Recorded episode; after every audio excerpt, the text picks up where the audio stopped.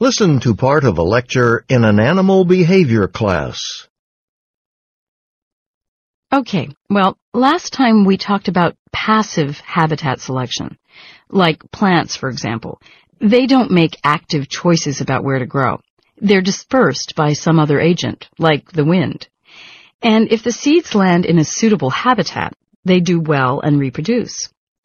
With active habitat selection, an organism is able to physically select where to live and breed. And because an animal's breeding habitat is so important, we'd expect animal species to have developed preferences for particular types of habitats, places where their offspring have the best chance of survival. So let's look at the effect these preferences can have by looking at some examples. But first let's recap. What do we mean by habitat? Frank? Well, it's basically the place or environment where an organism normally lives and grows. Right.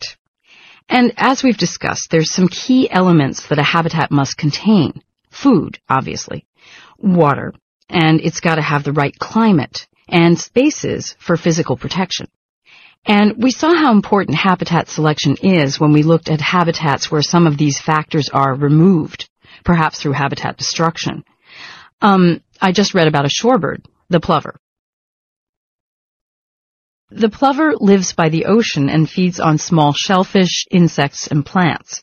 It blends in with the sand, so it's well camouflaged from predator birds above. But it lays its eggs in shallow depressions in the sand with very little protection around them. So if there are people or dogs on the beach, the eggs and fledglings in the nests are really vulnerable. Out in California, where there's been a lot of human development by the ocean, the plovers are now a threatened species. So conservationists tried to create a new habitat for them. They made artificial beaches and sandbars in areas inaccessible to people and dogs. And the plover population is up quite a bit in those places. Okay, that's an instance where a habitat is made less suitable. But now, what about cases where an animal exhibits a clear choice between two suitable habitats? In cases like that, does the preference matter? Well, let's look at the blue warbler. The blue warbler is a songbird that lives in North America. They clearly prefer hardwood forests with dense shrubs, um, bushes, underneath the trees. They actually nest in the shrubs, not the trees, so they're pretty close to the ground, but these warblers also nest in forests that have low shrub density. It's usually the younger warblers that nest in these areas because the preferred spots where there are a lot of shrubs are taken by the older, more dominant birds. And the choice of habitat seems to affect reproductive success because the older, more experienced birds who nest in the high-density shrub areas have significantly more offspring than those in low-density areas, which suggests that the choice of where to nest does have an impact on the number of chicks they have. But a preferred environment doesn't always seem to correlate with greater reproductive success. For example, in Europe, studies have been done of black-cap warblers. We just call them blackcaps. The blackcap can be found in two different environments.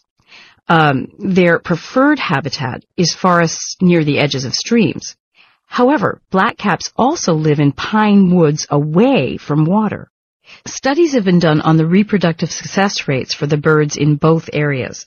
And the results showed, surprisingly, that the reproductive success was essentially the same in both areas, the preferred and the second choice habitat. Well, why? It turned out that there were actually four times as many bird pairs or couples living in the stream edge habitat compared to the area away from the stream. So the stream edge area had a much denser population, which meant more members of the same species competing for resources, wanting to feed on the same things or build their nests in the same places, which lowered the suitability of the prime habitat even though it's their preferred habitat.